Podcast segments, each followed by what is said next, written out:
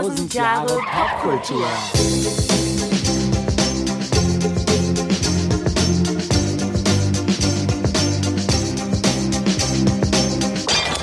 Ja, herzliches Willkommen schon wieder. Hallo? Hallo. Es ist gerade mal eine Woche ins Land gezogen. Wir sind schon wieder da.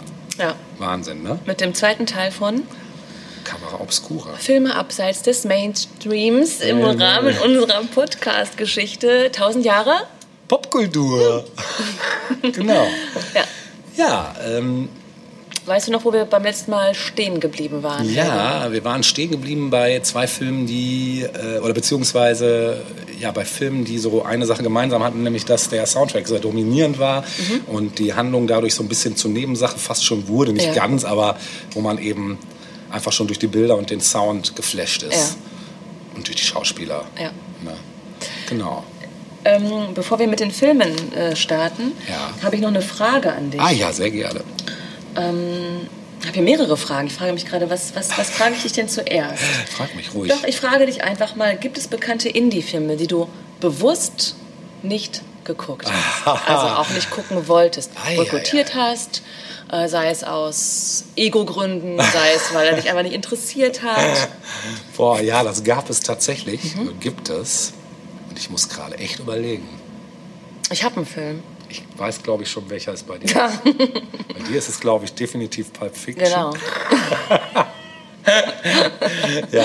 Eigentlich, eigentlich darf jemand, der Pulp Fiction nie gesehen hat, diese Sendung gar nicht hier, diesen Teil, so weit diese würde ich nicht Episode gar nicht gehen. mitmoderieren. Ne? Soweit würde ich nicht gehen. Ich muss ehrlich sagen, ich habe den letzten Quentin Tarantino-Streifen boykottiert, beziehungsweise ich habe ihn sogar versucht anzuschauen. War das nicht Django Unchained? Nee, ah, das, okay. war, das war die Hateful Eight. Ah, den habe ich nicht gesehen. Ja, und das, ich weiß, ich werde mir bestimmt irgendwann nochmal anschauen oder das versuchen, aber ich, der hat mich nicht gekriegt, der Film. Mhm. Also ich habe mir wirklich eine halbe, dreiviertel Stunde gegönnt und Hat dich hab- nicht nee, gefangen? irgendwie nicht.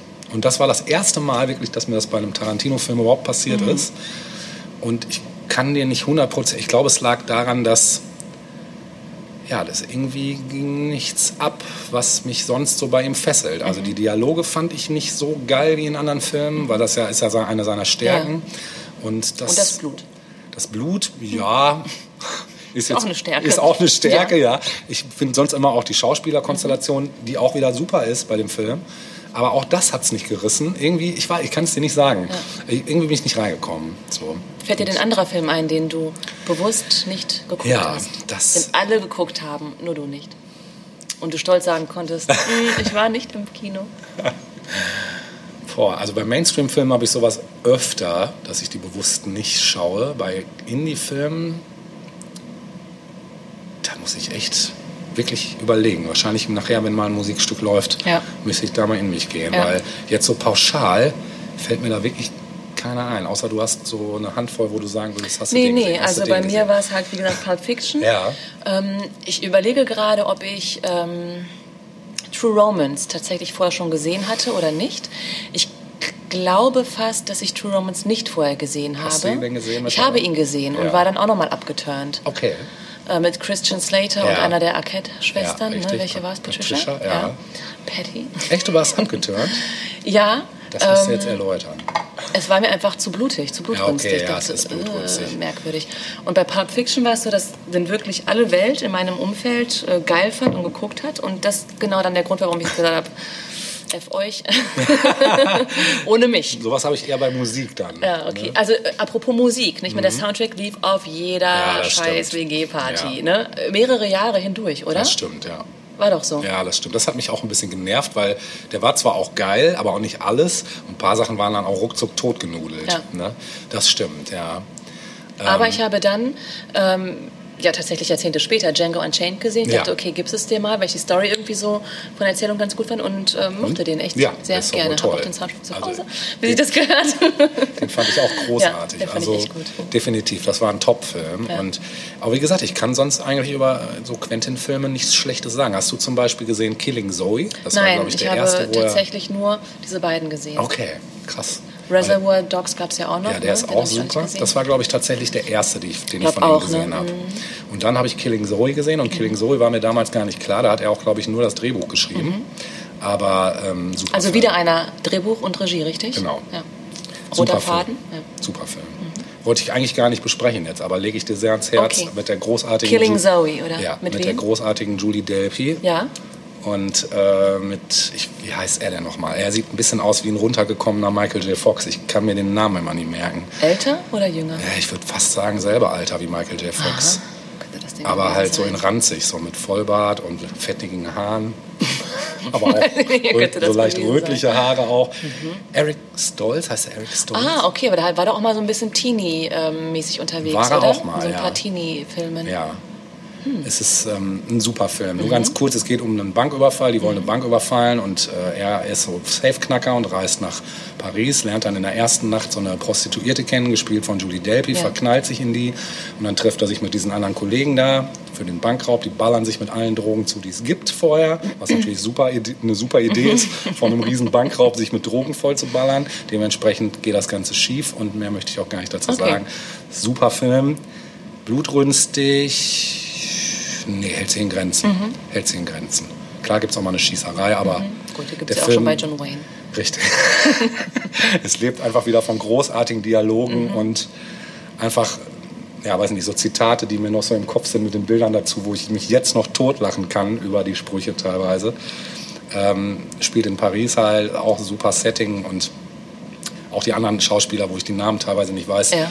super. Also lohnt sich wirklich sehr. Da ist der Soundtrack lustigerweise von Thoman Dandi. Das sind so ein Produzentengespann, die äh, auch elektronische Musik machen und die halt nur für den Film Soundtrack gemacht haben. Super geil auch. Mhm. Passt total zum Film. Äh, ist aber jetzt nichts Bekanntes sonst dabei. Ja. Mhm. Hab noch eine Frage. Kann nur ein Indie-Film wirklich ein Kultfilm sein? Das ist eine gute Frage. Ähm, Oder was ist ein Kultfilm? Tja, ein Kultfilm. Ich glaube, ein Kultfilm wird dann zum Kultfilm, wenn er einfach, ja, wenn er einfach irgendwie schon die Massen begeistert, aber vielleicht auf eine Art, die gar nicht vielleicht unbedingt vorher gewollt oder intendiert ist, dass es halt wirklich quasi so einfach passiert. Dass es, also dass kein Kalkül jetzt direkt dahinter steckt, sondern dass der Film einfach so geil ist von sich aus, Dass er viele anspricht oder Genau. eine ganze Generation vielleicht sogar anspricht oder so. Weil er eben so outstanding ist. Mir fällt Ja. in dem Zusammenhang immer The Big Lebowski ein, weil das Ja. ist für mich so der Inbegriff Easy eines Rider würde ich jetzt gerade so denken. Den habe ich so, vor hab ich, hab ich nicht gesehen, gesehen. aber würde mir als Kultfilm sofort ja, einfallen. ist ne? er auch, definitiv. Ist Titanic ein Apokalypse Kultfilm? Now Ah. auch. Ist, ist Titanic ein Kultfilm? definitiv- Kommt auf den Kult an, vielleicht den Kult der Aber nicht so tonnenweise ne? Taschentuch Ja, ja. verbrauchenden. Ja, weiß ich, würde ich jetzt glaube ich nicht unbedingt Nein, als ne? nee. Nee. Aber die Star Wars-Reihe, gerade die ersten drei, würde Ja. ich mal auch als Kultfilme Ja. bezeichnen, auch wenn es definitiv stimmt. auch Blockbuster Das sind. stimmt. Aber es sind auch Kultfilme, Ja. oder? Ja. Oder ähm, Bestimmte, hier Breakfast Club zum Beispiel. Ja, super, Hat super. damals vermutlich nicht wenige Teenager ins Kino gelockt. totaler Trotzdem Kultfilm. Kultfilm, definitiv. Mhm. Ähm, ja, das, das, das ist zum Beispiel eine Sache, die ging mir jetzt bei diesem letzten Tarantino so auf den Geist, weil das wieder von vornherein schon so als Kultfilm verkauft Mhm. wurde. So. Ähm, vielleicht nicht mal von ihm selbst, aber halt von seiner Fangemeinde. Ja. Und für mich war es, die Dreiviertelstunde, die ich gesehen habe, war, hatte Mhm. nicht das Zeug zu einem Kultfilm. Also da hatte Django schon wesentlich mehr das Ja, Zeug. ja. Auch eine Pulp Fiction definitiv. Ähm, oder auch, äh, welches auch definitiv, finde ich, ein, ein Kultfilm von ihm war, ist hier. Ähm, äh, jetzt komme ich nicht auf den Namen. verdammt. Welches Jahr? Wer Noch spielt mit? schwerer. Hund, Katze, Maus. Mir fällt ein anderer Kultfilm Ja, ein. sag. Ähm, Natural Born Killers. Ah, okay. Stone. Ja, ja. Wo auch Tarantino mit Drehbuch geschrieben Stimmt, das stimmt. Ja, kein Wunder. Auch ein Wahnsinnsfilm. Kultfilm, sehr kontrovers besprochen Sehr, damals. Sehr. Zu Recht Hast du auch gesehen? Ja, habe ich gesehen. Im Kino auch, ja. Auch der Soundtrack, ne? Ja, das stimmt. Waren da nicht so Großartig. die ganzen Rocker irgendwie vertreten? Alles dabei. Nails und hießen? Nails waren dabei, äh, ja, aber auch hier äh, Leonard Cohen gleich im Ah, Intro. Äh, also es war schon wieder auch so eine Mischung an Musik, die aber auch Ja. genau zum Film passte, weil der Film war ja auch eine Melange aus, da waren ja alle möglichen Stilmittel Ja. drin. Der hat ja eigentlich mit allen Konventionen gebrochen. Da waren Zeichentrick-Elemente drin, da waren Stimmt. so Animationssachen drin. ja. Oder auch so, so Sachen, die wie ein Ego-Shooter plötzlich waren, wo du dachtest, du bist jetzt selber der, der der die Knarre in der Hand hält. Also es war sehr, sehr geil gemacht einfach. Ne? Könnte ich auch mal wieder gucken. Ich glaube, es nützt auch einem Film, Kultfilm zu werden, wenn die Musik ähm, anspricht. Ja, Also wenn das definitiv. Ganze durch einen Soundtrack begleitet wird, den viele Leute geil finden. Würde ich auch auf jeden Fall Mhm. so unterschreiben, ja. Gut. Ähm, sollen wir noch mal ein paar Filme nennen, die uns gerade so, Ja, äh, die Sehr wir gerne. nennen möchten? ja. Wir haben ja vorhin schon darüber gesprochen, dass wir bisher eigentlich nur Filme hatten, die vor allem durch Bild und Musik Ja. irgendwie in Erinnerung geblieben sind, bestochen haben, etc. Der Film, den ich jetzt nennen möchte, ist das genaue Gegenteil. Jetzt bin ich gespannt. Ja, da war weder das Bild besonders äh, aufregend, ähm, doch die Musik, ja, nee. Ich habe zwar den Soundtrack dabei, natürlich, ähm, aber es sind vor allem ja die was, muss ja Dialoge. was dran gewesen sein. Ja, der Film ähm, ist, glaube ich, so mit das günstigste, was mir bisher so untergekommen ist an äh, Produktionskosten. Günstig ja, ist auch äh, äh, preisgünstig. Preisgü. genau. Äh, Im Angebot gab es den. Das war nämlich äh, von Kevin Smith, Clerks. Oh ja, du stimmt. den damals gesehen ja, oder später vielleicht? Super, habe ich. Ja, den habe ich auf jeden Fall gesehen. Da ist den der könnte ich Soundtrack, auch mal wieder sehen. Super, Von 94, glaube ich, ist der Film. Echt von 94 ist der schon? Yes. 94 in Amerika erschienen, in Deutschland im März 95 Ja. in die Kinos gekommen. Ähm, vielleicht vorweg für all diejenigen von euch, die den Film nicht kennen, der Film ist in Schwarz-Weiß gedreht, was sicherlich auch ähm, mit den Produktionskosten, die zur Verfügung standen, äh, zusammenhängt. Ähm, Im Mittelpunkt des Films stehen zwei Typen, Randall und Dante. Ja. Dante ist äh, ein Verkäufer ähm, in einem Minimarkt, würde man wohl sagen, Quickstop genannt Mhm. Genau. im Film. Ein Späti. Ein Späti, ein, ja, ein bisschen mehr als ein Späti ist Ja, es schon. stimmt, ne? also es ja. gibt auch schon ein paar äh, Lebensmittel dort auch zu kaufen und so. Ja. Ähm, also er arbeitet dort. Er ist, äh, der Film beginnt damit, dass er morgens eine Schicht übernehmen muss, obwohl er voll keinen Bock drauf hat. Mhm. So, aber er latscht halt in den Laden, weil er halt eben einfach so ein Typ ist, der dann auch gerne mal einen Gefallen äh, tut. und sein Sidekick, sein bester Freund ist Randall, der Typ, der ihm gegenüber eine äh, Videothek Ja. ähm, leitet, ist zu viel gesagt. Er ist dort auch quasi Verleiher von Videofilmen. Aber mega unmotiviert und hängt dort eigentlich nur ab und vergrault die meisten Kunden und hängt dann tatsächlich lieber bei seinem Freund Dante in seinem Quickstop-Minimarkt ab. Ja, und das ist eigentlich die ganze Story. äh, wobei sich eben, ähm, die Dialoge sind einfach so das, was das Ganze so reizvoll macht. Ähm, gibt einfach, ich weiß ich nicht, Leute, wenn ihr den Film kennt, dann kennt ihr auch die Dialoge, von denen ich spreche. Der Soundtrack ist insofern auch besonders toll, weil dort auch Dialogfetzen ähm, nochmal drauf sind. Geil. Also zwischen den Musikstücken gibt es nochmal Outros. Sagt man Outro? Nee, sagt man. Äh, so, so, so Skits oder Skits. was? Ja. Sagt man im Hip-Hop-Slang, Genau. glaube ich. Ja. aus dem Film, also bestimmte ähm, ja, Floskeln einfach, die teilweise wiederkehrend sind. Die Jungs sprechen über alle möglichen Sachen, über Star Wars beispielsweise. Ja. Oder ein immer wiederkehrender Spruch ist von Dante, dass er eigentlich gar nicht da sein sollte heute und trotzdem passieren ihm die blödesten Dinge. Ne? Seine Freundin taucht auf, dann verschwindet zwischendurch mal noch kurz auf eine Beerdigung, äh, danach taucht seine Ex-Freundin auf, an der er eigentlich noch hängt und äh, komische Kundschaft, die dort abhängt und also ein ja, ein Tag im Leben dieser beiden Jungs. Ähm, das Ganze ist, ähm, der Hintergrund ist ganz interessant, weil Kevin Smith, der Regisseur und Drehbuchautor natürlich Ja, zugleich, da haben wir es wieder, ähm, tatsächlich auch Verkäufer in, oder Angestellter in diesem Original Quickstop-Markt gewesen ist. Mhm. Ähm, tagsüber hat er dort gejobbt und abends hat er da den Film gedreht. Ja, das. Ähm, das Ganze beginnt auch damit, dass sich die Rollläden dieses Ladens nicht öffnen lassen, Mhm. weil irgendein Bekloppter die, das Schloss mit Kaugummi verklebt hat. ähm, deswegen ist es irgendwie auch immer so halbdunkel. Mhm. Ähm, Hintergrund ist der, dass sie bei Tag nicht drehen konnten, weil halt dieser Laden laufen musste und sie jetzt nicht die Kohle hatten, um das Ganze mal lahmzulegen für Dreharbeiten. Ja. Der Film hat irgendwie knapp unter 30.000 Dollar gekostet damals. Sportlich. Sportlich, genau. ähm, also wirklich so mit so das, ja, ich glaube, mir würde jetzt kein Film einfallen, der irgendwie günstiger gewesen wäre in der Produktion und der es aber gleichzeitig zu so einem Erfolg doch irgendwie auch geschafft hat. Ja. ne? Er hat, glaube ich, auch einfach eine ganze Generation mitgenommen. ne? Genau. Und ich meine, ähm, im Vorfeld noch gelesen zu haben, dass der Film von, ist der von Miramax, glaube ich, sogar dann irgendwie aufgegriffen kann worden, gut sein. weil er auf irgendeinem Festival gelaufen ist oder so. Das ist ja eh so eine Firma, die haben ja so ein Händchen dafür. Genau, leider Weinstein involviert, aber ja, nichtsdestotrotz stimmt, ähm, ja. Hat diese Film Company doch einige gute Sachen an den Start gebracht. Ja. Eben kurz danach ja, auch Pulp Fiction. Ja, also kurz stimmt. nach Clerks kam Überhaupt fast alle Quentin-Filme auch. genau. Ganz viele. Mhm. Ja. Und der Soundtrack, da sind ja einige Größen auch äh, Ja. aus der Zeit dabei. Ne? Ich kann mal vorlesen, was da so Ja, drauf sehr gerne. ist. Also ähm, wir spielen daraus auch gleich was. Ah, sehr Kann ich schön. direkt mal nennen, nämlich Alice in Chains. Geil. Das ist drauf. Es ist so klein und ich bin so alt. Moment, hat mal jemand hier eine Lesebrille? Es gibt sonst auch immer irgendwen im Raum, der eine Lesebrille, der eine Lesebrille reichen kann. Warte, ah, viel, viel besser. Also, wen haben wir denn? Ähm, The Jesus Lizard ist Oh ja, drauf. geil. Kennt man, ne? Habe ich im Forum gesehen. Oder Girls Against Boys. Ja, sagt mir auch noch Das was. was, ne? Äh, Soul Asylum mit gleich zwei ja, Stücken. Geil. Ja. Und so du ein paar. eins geschickt mal. Genau. Und dann eben zwischendurch immer mal wieder so Fetzen aus dem Film selbst. Ja, Ja, großer Anguck-Tipp. ja, ah, definitiv.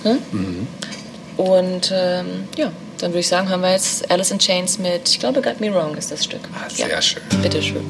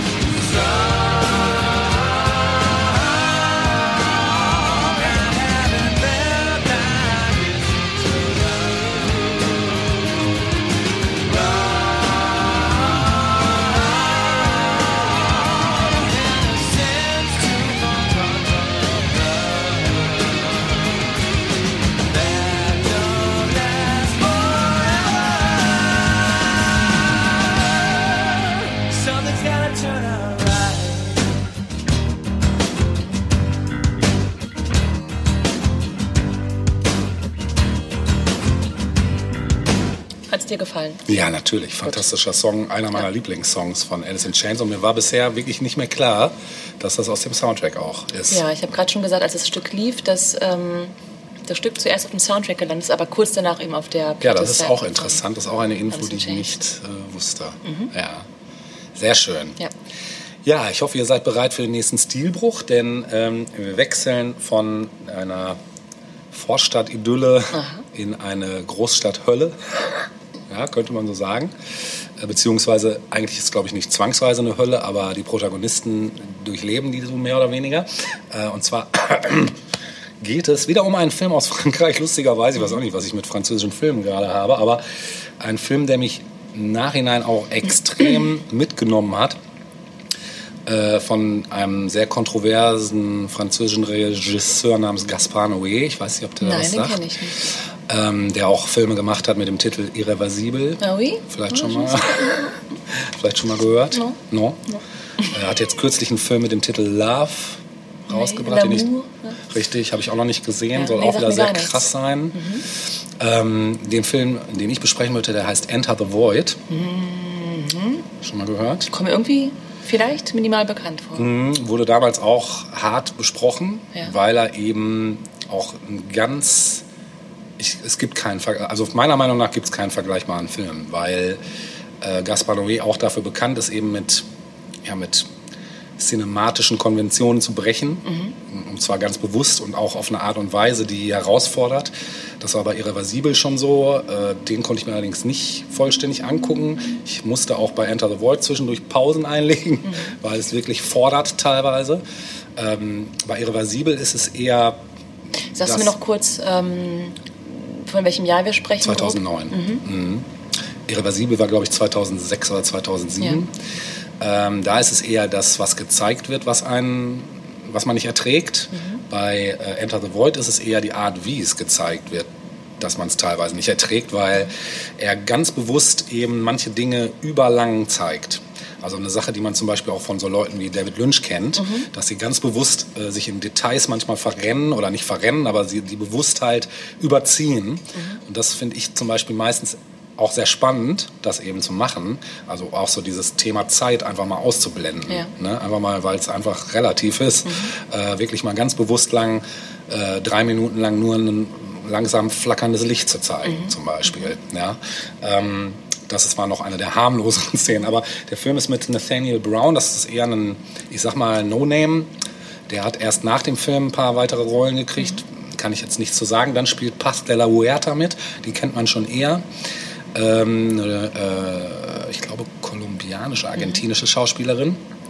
Äh, und jetzt kommen wir wieder noch auf einen Kollegen zurück, den ich Udo Kier. im ersten Teil schon. Nee, der Ah, ist okay, ich lustigerweise ausnahmsweise nicht erwähnen, dabei. oder? Nee, das äh, wüsste ich zumindest jetzt nicht, dass er dabei ist. Aber äh, ich hatte im ersten Teil letzte Woche ähm, kurz bei ähm, Club to Death Ja. äh, erwähnt, dass die Hauptdarstellerin mit Thomas Bangalter von Daft Punk liiert Ja. ist. Thomas Bangalter hat den Soundtrack für Enter the Mhm. Void gemacht, hat aller null mit Daft Punk zu tun.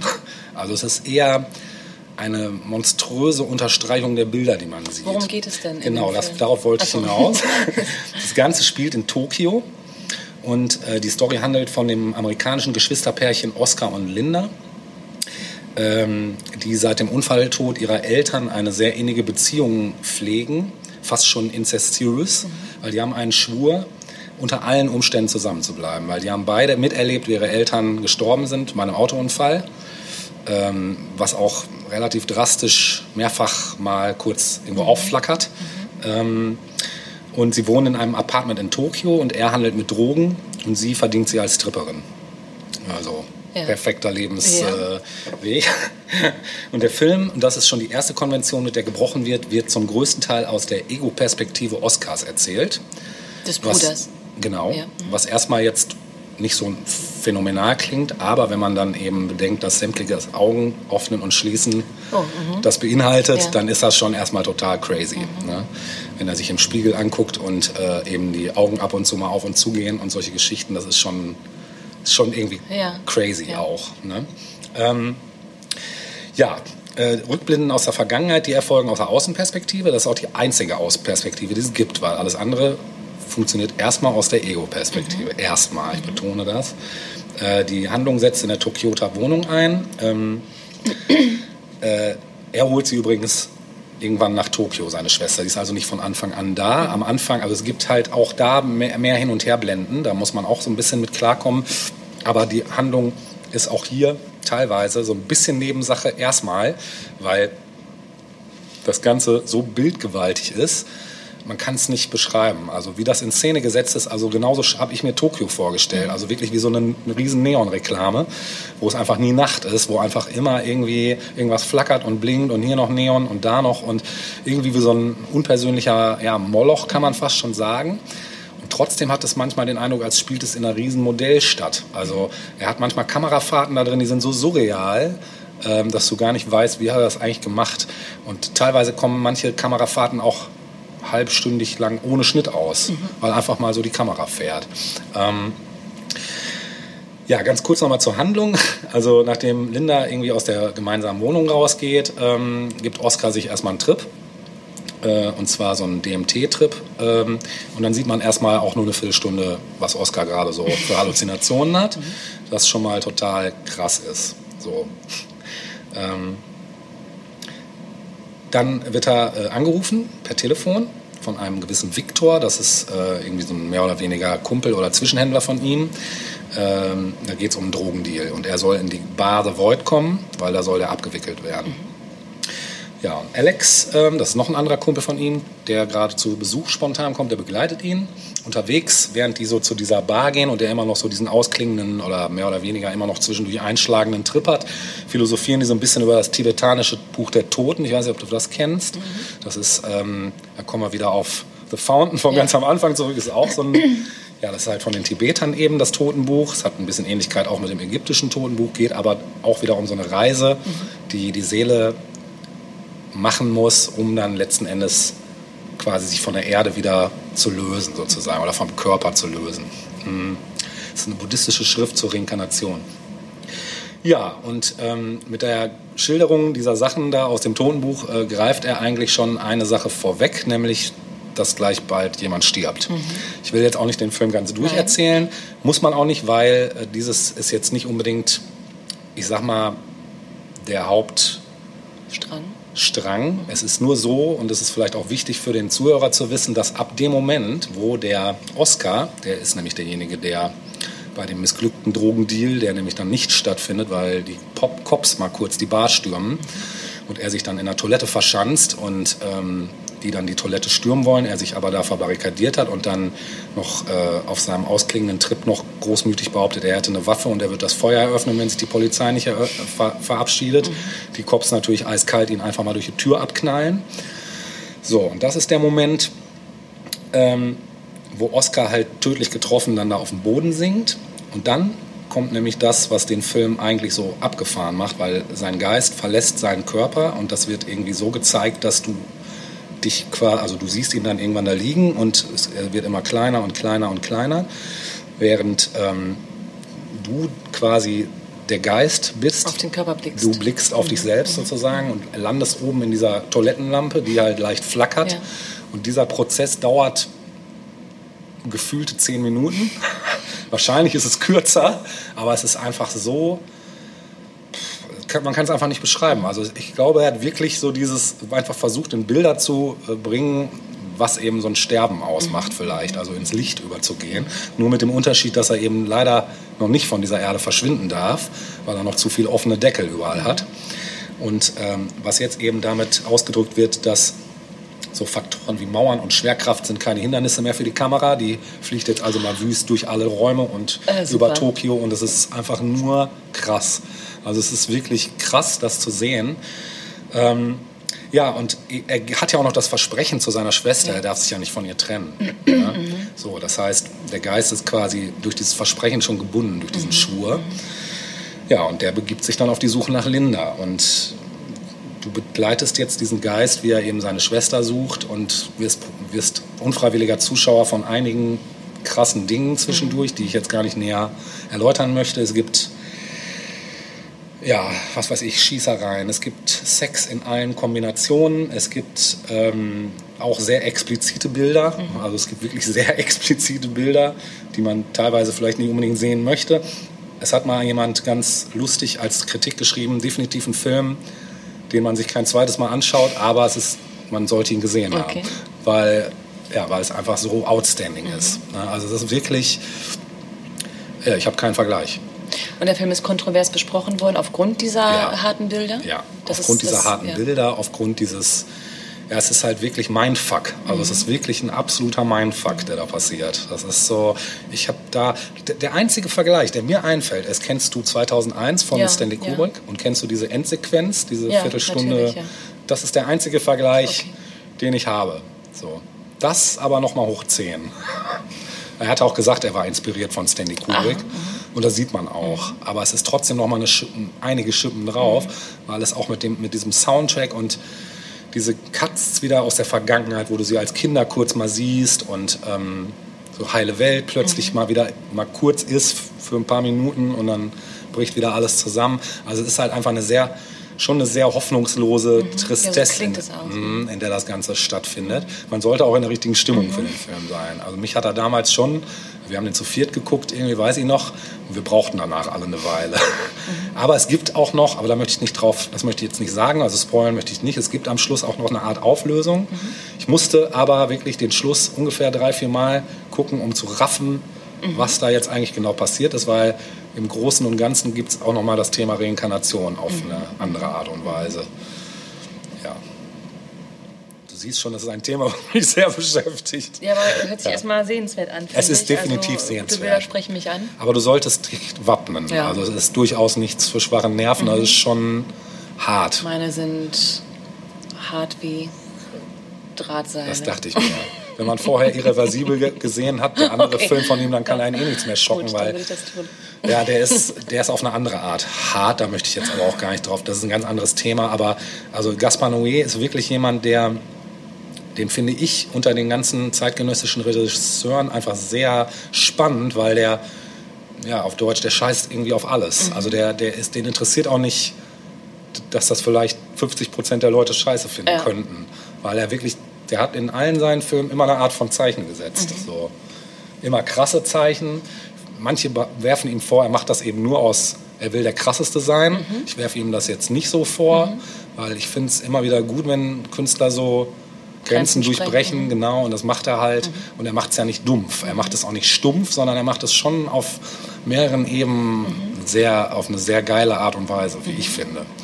Und dass halt der Thomas Bangalter da auch mit seinen Konventionen bricht und kein Happy French House drunter legt, Ja. finde ich auch nochmal bezeichnend, weil der zeigt sich auch von einer ganz anderen Seite. So, also der macht wirklich, ich hätte das, wenn das da nicht gestanden hätte, nie gedacht, dass der den Soundtrack dazu gemacht hat. Gibt es den Film auf DVD? Ja. Ja. Mhm. Gibt es auch bei Amazon. Ähm, ich meine sogar, dass er mal kurz bei Netflix war, aber da ist er nicht mehr. Mhm. Kann auch sein, dass das im Ausland mal bei Netflix war und in Deutschland noch nicht. Manchmal wechselt Ja. das ja von Land zu Land, dann reichen die sich Filme weiter. Kann auch sein, dass er noch wieder kommt. Mhm. Ist definitiv gut, hat auch Überlänge, geht irgendwie, glaube ich, auch knapp drei Stunden. Ja, ist ja nicht man, schlimm. Man muss in der Verfassung Ja. sein. Ja, Hört wie sich gesagt, gut an. Mhm. Also ich kann nur ans Herz legen. Ist auch ab 18. Also unsere Okay, minderjährigen so Zuschauer dürfen die noch nicht ja, sehen. Ja. Oder heimlich. Heimlich, genau, wenn Mami nicht da ist. Genau. Hast du daraus auch ein Stück zufällig? Oder? Mhm. Daraus, ähm, ich hatte überlegt, aber der Soundtrack lebt wirklich hauptsächlich von den Bildern Ja, dazu. in Kombination mit den Genau. Mhm. Man hätte den Opening-Track spielen können, der ist auch nicht von Thomas Bangalter, der ist von äh, LFO, auch eine Elektronikgröße so im Techno-Bereich, Mhm. also Detroit-Bereich.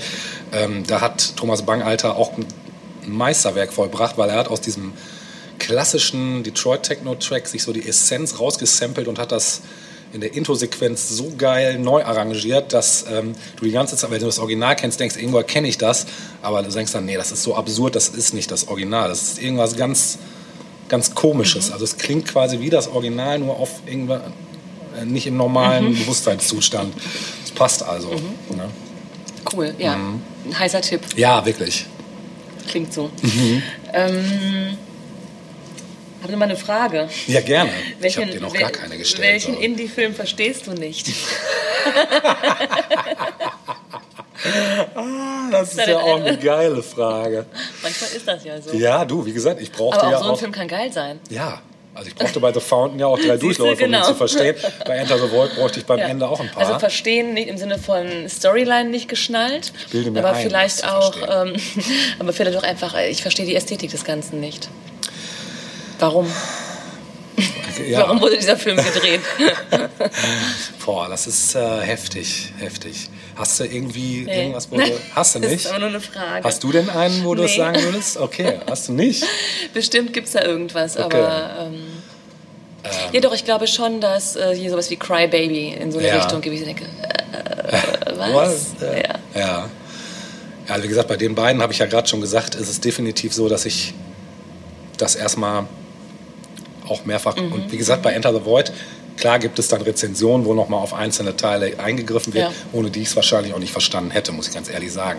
Also diese Schlusssequenz, da musste ich trotzdem noch mal was zu nachlesen, Mhm. weil ich ich habe da was gesehen, habe mir da irgendwo einen Reim drauf gemacht und habe es dann noch mal nachgelesen, weil okay, doch, das war jetzt gar nicht so abwegig, was ich Mhm. gedacht habe. Und bei The Fountain ebenso. Ne? Also, aber das macht es dann auch wieder geil, wenn der Film es nicht gleich aufschlüsselt, sondern wenn man wirklich vielleicht ein bisschen recherchieren muss. Mhm, auf jeden Finde ich interessant. Ja, ja. Ne? Ich habe da nachher noch einen Film, bei dem war das zum Beispiel auch so, dass ich die Metaebene erst gar nicht gerafft habe, sondern erst als ich das gelesen hatte. Aber da komme ich nachher zu.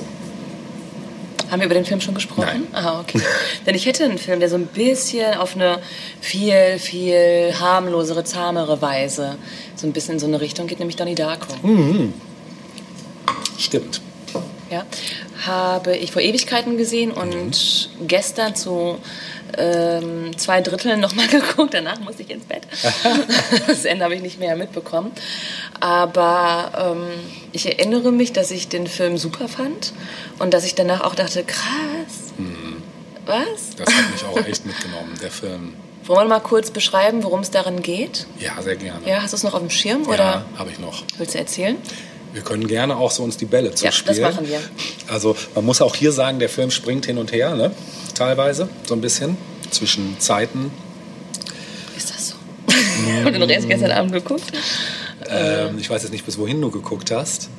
Naja, also Zeit spielt schon eine große Rolle. Definitiv. So. Kann man, genau. Kann Vielleicht starten wir damit, dass der Film 1988 angesiedelt ist, obwohl er 2001 gedreht man, echt, ist wurde. er von 2001. Krass, okay. Ja, glaube ich dir. 2001, ja. Ja, okay. Stimmt, er spielt in den 80ern, genau. Genau, von einem Typen namens Richard Kelly. Das ist der Regisseur. Und ich habe gelesen, dass der Typ danach nichts mehr wirklich gerissen hat. Okay. Ja. Das Warum auch immer. Das ist krass. Vielleicht hat er Das- andere Hobbys Aber es entwickelt. ist auch, ich sage mal so, es ist auch ein Film. Danach kann nichts mehr erst mal- kommen. Nee, das ist schwierig. stemmen, ne? Das ist Ja. wirklich schwierig. Ja. Also auch eine Fortsetzung würde da nichts Ja. Bringen. Nein, nein, muss das man ist, auch der nicht. steht so für sich. Genau, Ne? genau. Das ist auch der Film, wo ich Jack Gyllenhaal das erste Mal so richtig wahrgenommen habe Ging als mir geilen genauso. Schauspieler. Genau, Jake Gyllenhaal spielt mit und seine Schwester Maggie. Stimmt. Ne? Äh, Patrick. Swayze hat eine ähm, Rolle. Mhm. Rolle darin, eine Nebenrolle zwar nur, aber immerhin. Und Drew Barrymore, Drew Barrymore, war auch auch super. Produzentin. Das war das auch, ähm, wie ich auf den Film aufmerksam wurde Ah, damals. interessant, Sie hat das den Film gepusht. Mhm. Cool. Ja.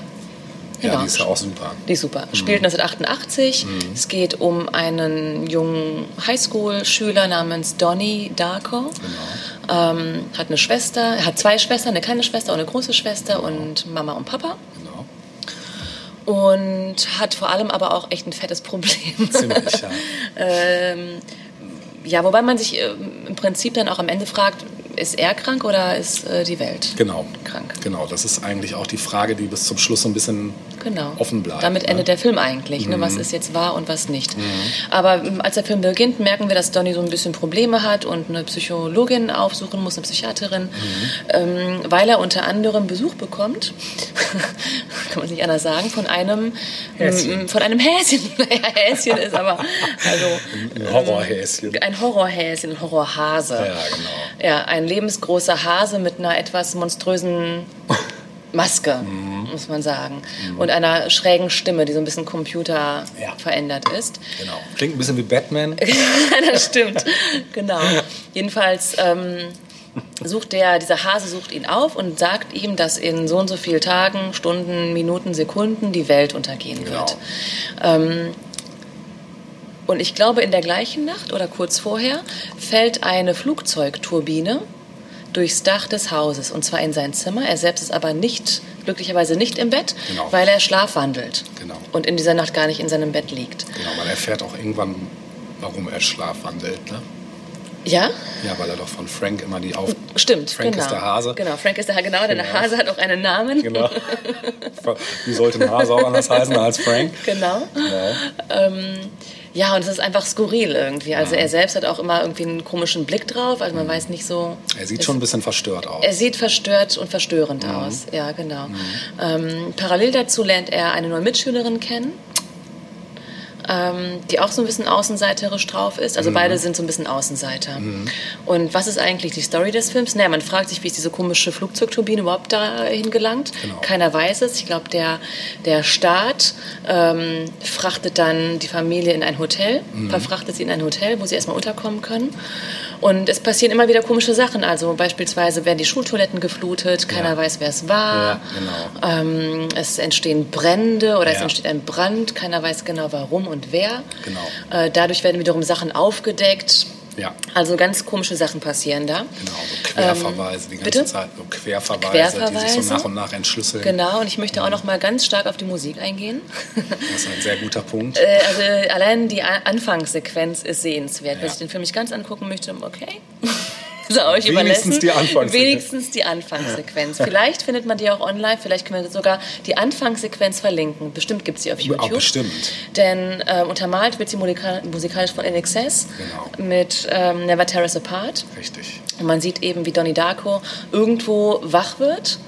Ähm, Irgendwo auf einer. Straße irgendwo, Genau. genau. schwingt sich auf sein Rennrad und düst durch die Sieht Straße. ziemlich durch den Wind Sieht aus. total durch den Wind aus. Genau. genau.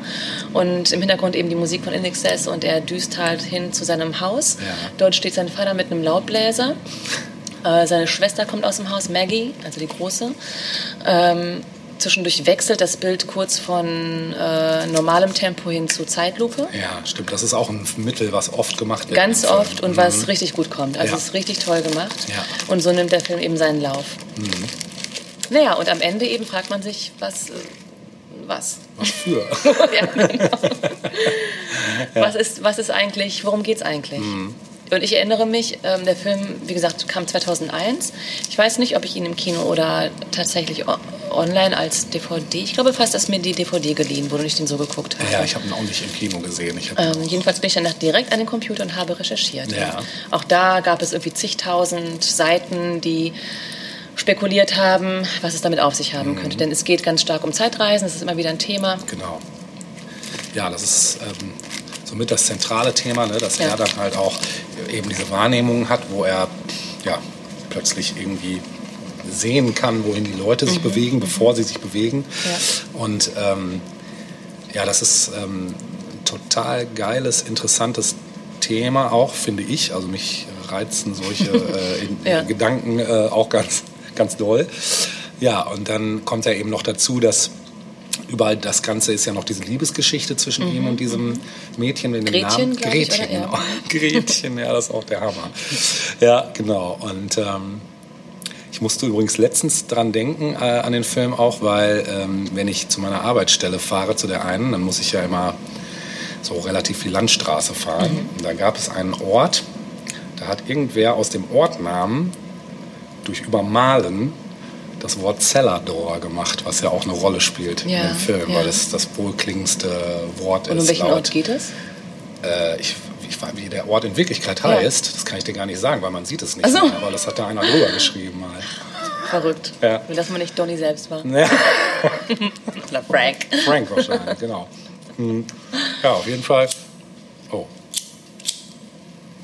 Also, das, dieser Film ist halt auch so ein Gesamtkunstwerk, so mit dem Ja. Soundtrack und dem ganzen. Ja.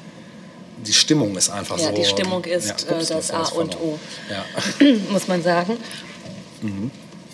Und zugleich ist es auch ein, äh, ein Teenie-Drama. ja, total. Ja? Ein so bisschen diese Coming-of-Age-Ding. Highschool, genau.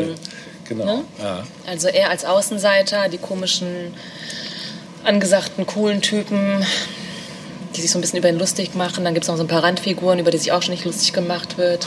ja, stimmt. Mhm. Ja. Also ein, sehr empfehlenswerter Film. Ja, definitiv. Also sollte man gesehen haben. Der wohl auch tatsächlich äh, im Kino selbst gar nicht so dermaßen erfolgreich Ja, war. das hab ich also auch gehört. das ist, Mhm. glaube ich, tatsächlich auch was, ähm, was man einen Kultfilm nennen kann, oder? Ja. Also ein Film, der im Kino selbst eher schwach vielleicht war Ja. im Vergleich zu anderen Filmen, der aber dann eben durch Mund zu Mund und ja, Genau. Jetzt fällt mir auch der Ort wieder ein, der Ja. übermalt wurde, nämlich Easingdor heißt der. Und da hat einer das Easing einfach übermalt mit Cellar. Und deshalb Ah, okay. wurde Cellar dort. Lustig. Kennt nie, kein Mensch den Nee, Ort. nein. In 20 Seelendorf in Niedersachsen. Ah. ja, so klingt das auch. Jetzt aber genug der Koordinaten. Nicht, dass ihr uns noch stalkt. Genau, genau. Ja, das war Donnie Darko. Ja. Hast du eigentlich ein paar Fragen parat? Ja, ich äh, wollte dich auch gerade was zu Donnie Darko fragen. Ach, Welches mhm. ist dein Lieblingslied aus dem Soundtrack? Ähm, also ich habe den Soundtrack komischerweise nicht zu Was? Hause. Gibt's ja gar nicht. ja, also ich war nochmal ganz überrascht, dass es mit In Excess beginnt, weil ich dachte, krass. Ja, das hatte ich auch nicht auf dem Krass. Schirm, ehrlich es gesagt. ist ohnehin ein geiles Stück, aber Ja. es kommt in, im Film nochmal Ja. eine ganze Spur geiler. das stimmt. Ähm, äh, es äh, ist dort aber auch ein, ein Stück, ähm, das mir mal gemeldet hast. Nämlich von, was, Tears for Fears? Tears oder? for Fears. Ja. Mhm. Und das ist auch eine tolle Szene im Film Absolut, und das ja. Stück passt wie Fast Faust wie, aufs Auge. Fast wie das Originalvideo zum Stück. Das ob du stimmt, das, kennst. stimmt. Mhm. Das wird ja wohl kein Zufall sein. Vermutlich Nein. nicht. Nein. Vermutlich Was ist denn sonst so drauf? Ich ähm, weiß es gar nicht Äh. mehr. Ah, natürlich. Ist nicht auch Echo and the Bunny? Natürlich? Ja, na klar, Man, ja. super. Also es wird schwierig, einen Super. Favoriten man rauszugreifen. nicht. Ne, Das, das alleine Ja. sind schon zwei, Ja, drei Stücke. ja. Dann kommt noch hier ähm, von The Church, äh, Under the Milky Way, ist auch Ja, noch dabei. ach und ähm, gab es nicht auch, dann war das nicht auch in dem Film, dass ähm, Mad World gecovert Ja, natürlich, wurde? ja, von Was ganz dann am Schluss. irgendwie Nummer eins in England war und so Gary weiter. Ja. Jules? ja, genau, ja, super genau. geile Version, Ja. ja. ja. Ein Soundtrack, den man sich vielleicht Den auch noch man- mal holen sollte. Definitiv, ja. Ja. Und davon hast du jetzt was parat? Nein. Ach so. ich dachte. Nee, nein. Okay. Aber du hättest noch ein Stück, aber das kommt wahrscheinlich gleich erst, ne? Oder hast du bist schon durch mit Ich deinem glaube, ich Stück? bin schon durch. Okay. Aber fällt mir noch was ein? Ja, wir sind ja auch schon, wenn ich das hier Schade, wären wir live, könnten wir Zuschauerwünsche entgegennehmen, Ja. was Musik betrifft. Du, wir können tatsächlich mal sowas live auf YouTube streamen, auch ohne Bild. Oder wir gehen auf Tour und werden das Ganze auf der Bühne präsentieren.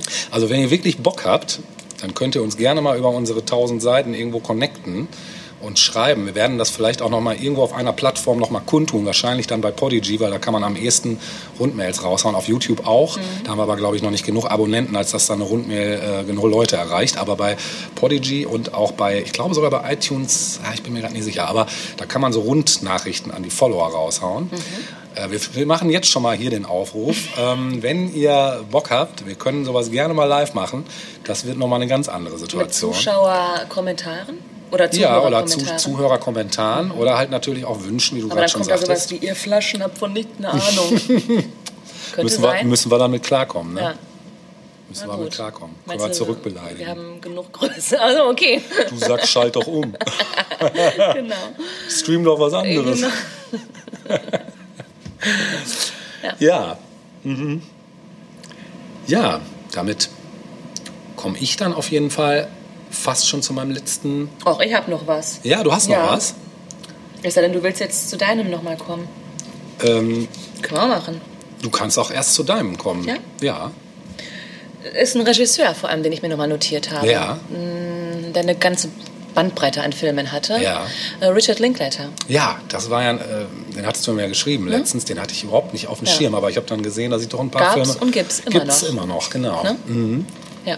Ach, warte mal. Vorhin ähm, habe ich noch was gedacht. Und zwar, nee, da komme ich gleich drauf zu sprechen. Kommen wir zu Richard Linklater. Ja. Ähm, Filme, was fällt dir so spontan ein? Mir fällt als erstes Before Sunrise Ja, ein. Das toller ich, Film, ja, oder? toller Film. Gibt es ja. einen schöneren Liebesfilm? Nee, ich glaube, es ist schwierig. Nein. ne? Alleine die beiden Haupt... Auch hier wieder Julie Ja, Julie Delpy. Delpy, genau. Und auch hier, wie heißt Ethan? Hawke. Ja, Ethan Hawke war ja auch aus der Zeit. Der Ja. musste ja auch dabei sein Genau. einfach. Ich finde die beiden einfach so, die spielen das so geil, so sympathisch. Ja. Mhm. Ja. Und auch eigentlich so handlungsmäßig Mhm. ist eher so, ne? also es ist so einfach die Ja. Situation an sich, die das Ganze Genau. so. Es geht um zwei junge Menschen, Anfang 20 würde ich sagen, Anfang Mitte 20, Ja, die sich in einem Zug kennenlernen, Ja, genau. richtig? Und mh, ich würde mal sagen, dass er so derjenige ist, Jesse, glaube ich, heißt Jesse, er, und genau. sie heißt Celine? Celine kann Dion? sein. Nein. Komm, ich frag mal Wikipedia. Ich glaube Celine oder so. Mm, Jedenfalls, die beiden lernen sich kennen im Zug und er ist so derjenige, der so ein bisschen, ja, der ganz offensichtlich verknallt in sie ist. Und Celine, ähm, ja. er macht ihr dann eben, bereitet ihr den Vorschlag, ähm, doch in Wien auszusteigen Ja, genau. und Zug, Zug sein zu lassen und doch einfach mal den Abend oder den Tag und den Abend miteinander zu verbringen. Mhm. Und sie lässt sich darauf ein und das ist im Prinzip die Grundstory. Die beiden spazieren durch Wien, Genau. lernen einander kennen. Ähm, weiß ich nicht, sind auf dem Riesenrad, Ja. sind in einer Kneipe, unterhalten sich über alles Mögliche, über Gott und die Welt. Und mh, vermutlich auch deshalb, weil sie wissen, sie sehen einander nie wieder danach. Also sie werden Tschüss sagen und das war's dann. Ähm, es sind aber oft so die Kleinigkeiten, finde ich, in dem Film. Also Ja. so Gesten, Ja. ähm, Blicke, die vieles ausmachen. Ja, total. Oder? Ist auch so super gespielt Ne? einfach. Es gibt zum Beispiel eine Szene, da sind sie in einem Plattenladen, fällt mir gerade ein. Ja. Und das ist noch so ein Plattenladen, wo man sich in so eine Kabine verziehen konnte, um ein. Stück zu hören. Mhm. Genau. Und das ist, also er beobachtet sie, ja, und es ist einfach eine super Szene. Ja, das ist doch, glaube ich, eine der ganz viel zitierten Szenen. das so? Ja. ja, ist es definitiv. Ich habe irgendwann mal ein Video gesehen. Es kann sogar sein, dass es das Video war von dem Song, der da gerade auch läuft. Ich weiß jetzt gerade nicht, was es Mhm. Keine war. Ist das Ahnung. Smith zufällig? Ja, meinst du? Ich glaube. Ich bin mir nicht sicher. Mhm. Aber das hatte irgendeiner da drunter gelegt, dann, also unter den Originalsong, weil der da ja nur sporadisch auftaucht. Ähm, weil sie doch auch irgendeine Textpassage zitiert, als er irgendwann das auf dem Walkman hört oder so, oder? Bringe ich da jetzt gerade was durcheinander? Wann hört er das auf dem Walkman? Irgendwie ein Zug? Ah, das kann sein. Kann das nicht sein? Ich habe den Film jetzt nicht nochmal geguckt. ja, ich äh, auch nicht, aber ich habe das noch so halb präsent. Könnte gut sein. Ja, Jedenfalls ein überaus sehenswerter ja Film, auf jeden Fall. ähm, zu dem es dann auch zwei Fortsetzungen gegeben hat. Stimmt, und die habe ich nicht gesehen. After Sunrise? Before Sundown? Ja. Also warte mal. Äh, Before Sunrise war das Original. Ja. Before Sunset, glaube ich. Ja, stimmt. Und- Tequila Sunrise. Und From Dusk Till Und Dawn. das steht Dawn. Das ist dann so. Und alle drei zusammen. Dawn of the Dead. Ja, genau. Good Morning Vietnam. ja.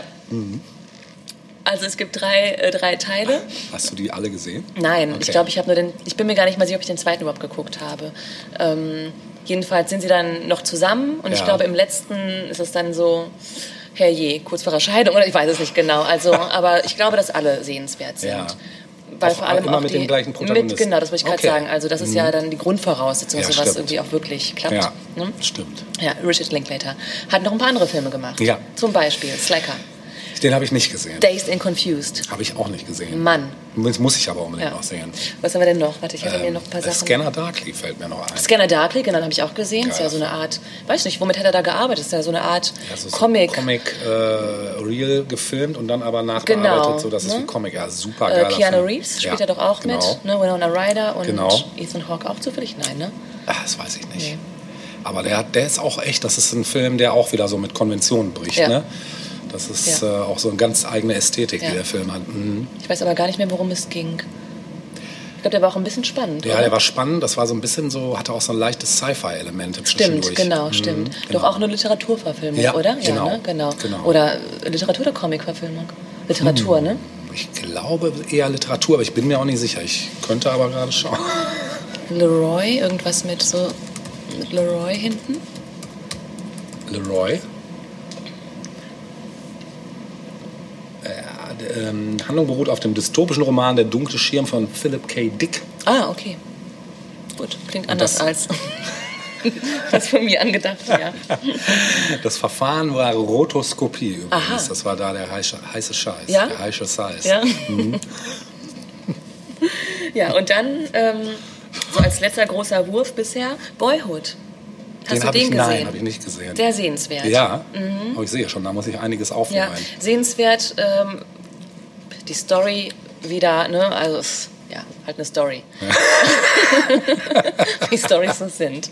Mit Anfang und Ende und Mittelteil. Geil, ja. Äh, das Interessante ist aber, dass ähm, Richard Linklater da ähm, ja, die, die, die Kindheit und Jugend eines Jungen verfilmt. Und zwar über, mh, ich glaube, insgesamt elf Jahre hinweg. Also der Protagonist ist, ich glaube, weiß ich nicht, acht oder so, als ähm, der Film beginnt. Und der Film endet dann eben, als der tatsächliche Schauspieler 19 ist oder so. Ah, okay. Schmeckt's? Ja. Sehr vorzüglich, der Kaffee mit Kokosmilch. Prima. Ähm, ja, und das ist eben so das Interessante, das Interessante an diesem Film, dass, ähm, naja, wer das äh, schon mal vorher so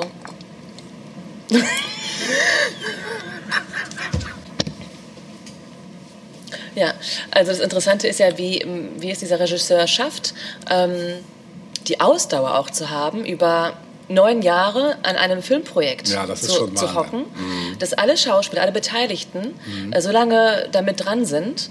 Also auch Hochkaräter wie Ethan Hawke. Ich meine, der Ja. Typ hat wirklich äh, große Filme gedreht. Ja, definitiv. Ne? Äh, warte mal, es spielt doch wieder eine Arquette mit. Ist es Patricia? Ist es, wie heißt Das ist möglich. ihre nicht minder äh, erfolgreiche und begabte Schwester? Naja, die andere halt.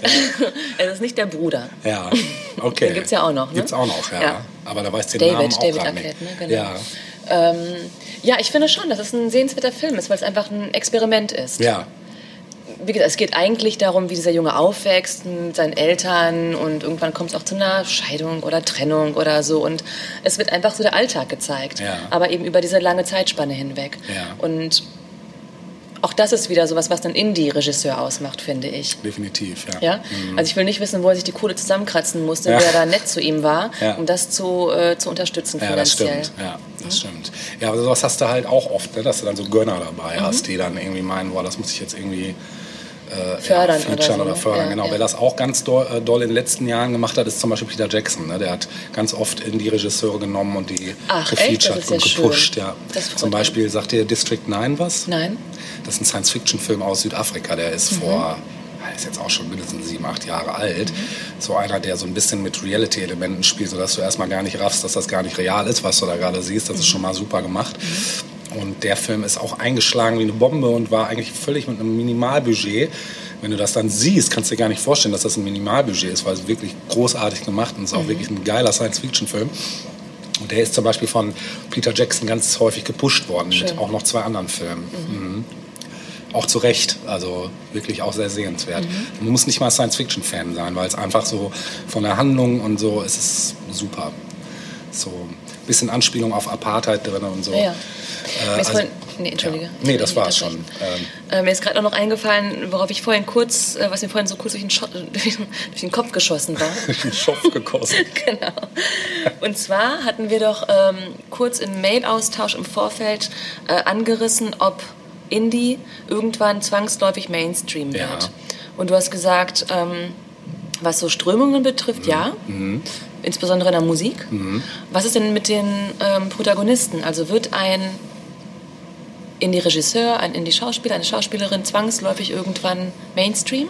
Ich glaube, das ist schwierig, weil das kann man, glaube ich, nicht verallgemeinern, weil jetzt im im Bereich der Musik ist es zum Beispiel so, dass ähm, da gibt es ganz viele Künstler, die vielleicht was angestoßen haben, aber trotzdem immer Indie geblieben sind. Mir fällt da als Beispiel gerade, gerade kommt mir siebenteils nur ganz kurz äh, in den Sinn, ähm, Bo Diddley, sagt ihr das was? Ja. Bo Diddley hat damals angefangen in äh, Blues, klassische Blues-Arrangements mit lateinamerikanischen Beats zu versehen. So, und wer hat das aufgegriffen? Dreimal darfst du raten. Die Beatles und die Stones. Ah, Und die okay. sind dadurch berühmt geworden. Bo Diddley ist nie, also den kennt zwar auch Ja. jeder, aber der ist nie so durch Als- die Decke gegangen okay. wie die. Weil die haben das natürlich wesentlich poppiger äh, interpretiert und rockiger. Und Bo Diddley ist aber bluesig geblieben. Aber das war so sein Markenzeichen eigentlich. Und das ist auch, wenn, wenn ich weiß es jetzt vom rhythmischen Standpunkt her, weil es am Schlagzeug halt auch ein ganz wichtiger ähm, Faktor ist. Also ich bin halt Schlagzeuglehrer, das nur kurz am Rande, deshalb weiß ich das jetzt so genau. Und da ist es so, dass jetzt Bo Diddley ganz klar ein Beispiel dafür ist, ja, der ist jetzt nicht Mainstream geworden. Oder auch wenn du so Sachen wie Hip-Hop nimmst, als das damals losging, diejenigen, die das mit begründet haben, sind Ja. auch nicht unbedingt diejenigen gewesen, die dann damit in Olymp gegangen sind. Ja, ne? Gewollt, ungewollt?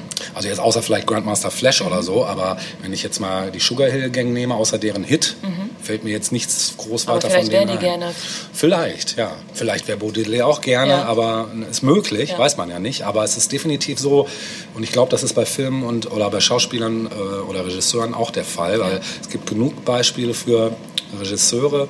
Äh, der nächste, den ich hier gleich habe, ist auch so ein Beispiel, die ähm, immer irgendwie nicht Mainstream geworden Genau. sind, weil sie ganz konsequent auch Genau. das, das unterbunden haben. Genau. Ne? Also das würde ich auch vertreten, dass es kein zwangsläufiger Weg ist. Genau. Vor allem auch, ähm, weil es durchaus auch einige gegeben hat, die dann große Hits hatten und dann aber wieder zu, also Gus Van Sant zum Beispiel Ja. mit Good Will Hunting war ein fetter Erfolg, Ja. Oscars hier und da. Stimmt. Aber ist auch Äh, nie ein Und ist dann wieder zurückgegangen. Ja, das stimmt. Das stimmt. Und ähm, ja, ich glaube, das ist immer sehr individuell. Mhm. Bei Stilen ist es was anderes jetzt, ne? um jetzt nochmal auf Hip-Hop zu kommen. Hip-Hop ist ja nun bis heute immer weiter Ja. ausgeufert, Ja. Mhm. eigentlich kannst du sagen. Genauso wie House und Techno. Ähm, andere Dinger wie Blues ist jetzt nicht mehr so im Mainstream. Ist eher schon fast wieder, naja, Underground kannst du auch nicht sagen, hören immer noch genug Ja, Leute, aber ja. es ist halt, du hörst es nicht in Charts. Ne? Und genauso gilt auch an, für andere Musikrichtungen. Jetzt Metal ist auch so eine Musikrichtung, die ist immer mal zwischendurch kurz wieder mal vielleicht durch ein, zwei Acts im Fokus, aber Ja. ist auch jetzt Punk nicht Mainstream. genauso, ja. Mhm. Punk genauso, genau. Gibt es immer mal wieder so Sparten, die dann kurz Ja. Mhm. mal hochschießen, wie Post-Punk ist gerade so wieder in aller Munde seit Jahren schon, ist aber auch schon, gibt es auch schon seit den 70ern. Ja. Ne? Und ähm, hatte auch zwischendurch Schattendasein. Mhm. Auf welchen Regisseur möchtest du ähm, zu sprechen Ja, kommen? ich möchte auf meinen letzten äh, Film äh, zu sprechen kommen. Ähm, und zwar ist das, mh, kommen wir zu einem Regisseur, der sich auch seit, seit ich denken kann, dem Mainstream verweigert, mehr oder weniger, weil er einfach eine geile Sau ist. ja, wie auch immer. Also die Filme, die ich von ihm gesehen habe, waren allesamt auch wirklich einfach Dinger, die, die bleiben einfach hängen. Also das ist so, das kriegst du auch, glaube ich, nicht mit, ja, mit Blockbuster oder Mainstream-Mentality hin, sowas, weil das einfach so einen künstlerischen Anspruch hat und so vielschichtig ist, dass man das erstmal verarbeiten muss. Und der Kollege heißt Peter Greenaway. Ich weiß nicht, ob Oh der das ja. was sagt. Ja. Ja. Also Peter Greenaway ähm, definitiv äh, ist ja auch eigentlich ein Maler gewesen oder hat es zumindest gelernt. Ja, das passt. Das passt total, weil wenn man sich die Bilder anschaut, das, das wirkt eigentlich immer wie ein Gemälde. Und ähm, ja, der Film, auf den ich anspiele, ist der erste, den ich von ihm gesehen habe, nämlich Der Koch, der Dieb, seine Frau und Ah, okay, den, den habe ich nicht gesehen. Den hast du nicht nein, gesehen. Dann Nein. wird es höchste Zeit. Ja. Weil das ist, welches hast du gesehen? Ähm, Ja, ich frage mich The gerade, wie Pillow Book oder Bitte? The Pillow Book?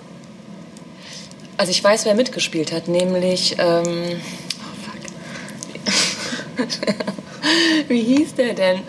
Ähm, Also die Bettlektüre heißt er. die Bettlektüre, doch, auf Deutsch, ja genau. Äh, Wie hieß er denn, der in Trainspotting äh, hier, Ethan hat? Hawke. Äh, nein, Mann. Ähm, So ähnlich. Ja, Ewan McGregor. genau, Hugh McGregor hat er doch mitgespielt, Ewan oder? Hawke. Ja, ja, der hat er, genau. Genau, Genau, ja. Stimmt. Und das war auch sehr, sehr, ja, es hätte auch wirklich ein Gemälde teilweise Ja, sein können. definitiv. Stimmt. Und das ist auch so ein geiler Plot, dieser Film. Sag Das mal ganz kurz, was hat er noch gedreht? Hat er nicht danach auch noch was Bekanntes schauen gemacht? Gerade. Ja, danach hat er zum Beispiel gemacht ähm, Nightwatching. Habe ich aber zum Beispiel nicht gesehen. Dann gibt es noch Prosperous Bücher. Nee, Das mir Wunder von Macron. Mhm. Äh, ich lese das jetzt hier mal ab. Achteinhalb Frauen gab es noch. The Man in the Bath. The Tulls Looper Suitcases. Kenne ich nicht. Goltzius and the Pelican Company. Nee, Kenne ich klingt auch aber nicht. alles durch und durch Indie. Definitiv. Also es gibt, glaube ich, wirklich keinen Film von dem, der... Ach so, die Verschwörung der Frauen gibt es noch. Mhm. Von 88 ist der allerdings. Der, der Bauch des Architekten. Ähm, ja, Okay. habe ich auch alle nicht gesehen. Und der, den du ähm, besprechen möchtest, ist Der Koch, der Dieb, seine Frau und ihr Liebhaber. Ja. Also ähm, übrigens eine Koproduktion Englisch-Französisch-Niederlande Mhm. aus dem Jahr 89. Und es ist so eine Mischung aus ja, Drama und schwarze Komödie eigentlich. Mhm. Im Grunde genommen hat es viele komödi komödiantische Einschläge, aber es bleibt einem immer mal wieder zwischendurch das Lachen im Hals stecken, Mhm. weil es halt einfach schon auch derbe ist zwischendurch. Also äh, mitspielen tun Helen Mirren, Ja. äh, Michael Gambon, Richard Bohringer und Tim Roth zum Beispiel, Ah ja, den mhm. kennt man auch. Ja. Mm, Musik ist von Michael Nyman, übrigens jemand, der gerne auch Musik für Kenn Peter. Mhm. Greenaway-Filme macht. Auch ähm, jemand, den du dir merken solltest, Mhm. der auch wirklich richtig geile Filmmusik macht. Kostüme hat übrigens Jean-Paul Gaultier gemacht, das ist auch schon Oh, mhm. Ja, abgefahren. Und lustig, da das Ganze oft in der Küche spielt, ne, sagt ja der Titel Ja. schon, äh, die, Gerüch äh, die Gerüche, die Gerichte hat Giorgio Locatelli, das ist so ein englischer Starkoch, hat die da fabriziert. Also es gibt halt auch mal was fürs Auge, Ja. wenn du so siehst, wie die da zubereiten. Ja, die Handlung ist die, dass ähm, Es spielt sich also mehr oder weniger in diesem französischen Restaurant die ganze Zeit ab, das heißt Le Hollandaise. Und ähm, da geht es um diesen, ähm, das ist eigentlich der Dieb, also was man erstmal nicht weiß. Der Dieb ist also der Gangster, Albert Spicard, ist ein gut situierter, aber gewalttätiger Gangster. Und dem gehört dieses Hollandaise und der kehrt da jeden Tag mehrfach ein und aus äh, mit seiner Truppe, seiner Gangstertruppe, um zu essen und zu trinken. Und ähm, obwohl er irgendwie den Anspruch hat, ein Feinschmecker zu sein, hat er eigentlich überhaupt gar keinen Plan. Also er hat weder Plan von Essen noch von sonst irgendwas, aber er faselt die ganze Zeit. Also er ist, hält eigentlich fast die ganze Zeit Monologe.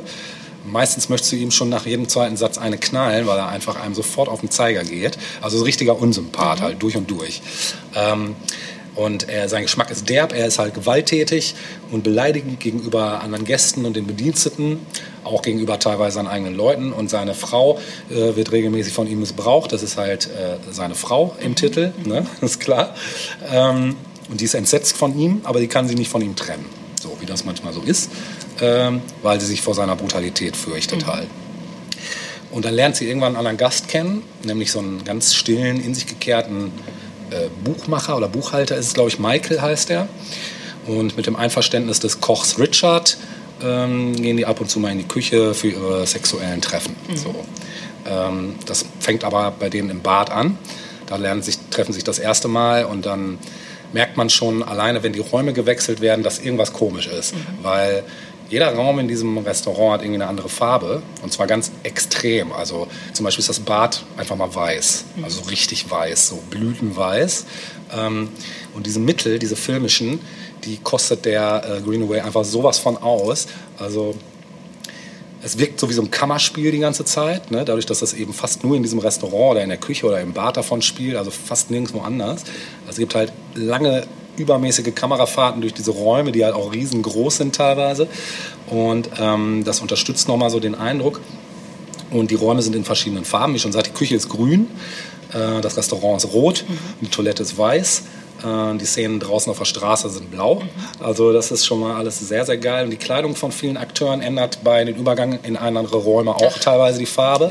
Und das sind so Sachen, die sind einfach total geil. Ähm, ja, bei Georgina, das ist halt die Frau äh, von, von dem Dieb, also von Albert, ähm, die ähm, ist das bei der ist es am eindeutigsten, weil im Restaurant trägt sie halt ein rotes Kleid und auf der Toilette dann plötzlich ein weißes, also so ein bisschen so wie quasi wie so die Unschuld. Also so, solche, solche Sachen ähm, in der Küche dann grünes, ne, passend zum, zur Raumfarbe. Ähm, ja, und bei Albert wechseln absolut nur so einzelne Teile, so wie die Krawatte oder irgendwas, die Farbe. Also es ist wirklich, wenn man so auf die Details achtet, man wird komplett wahnsinnig. Es ist manchmal wie so ein Hieronymus Bosch-Gemälde. ja, und ähm, wie gesagt, das, das Ding ist halt, dieser Albert findet irgendwann raus, dass seine Frau eine Affäre hat mit dem Michael. Und er ist halt extrem jähzornig. Und ähm, ja, dann nimmt das Ganze, kippt die Stimmung mehr oder weniger. Also dann kriegt er richtig offene Gewaltausbrüche, auch gegenüber irgendwelchen Küchenbediensteten, die dann mal einfach zusammengekloppt werden ohne Grund. Ähm, und ähm, ich wollte hier gerade noch, parallel muss ich das leider machen, weil ich kriege das sonst nicht alles wieder zusammengefasst. Ich will jetzt auch nicht das Ende vorwegnehmen, weil das Ende ist nochmal ganz speziell. Ähm, es geht irgendwie nur darum, dass, äh, ja, dass halt der,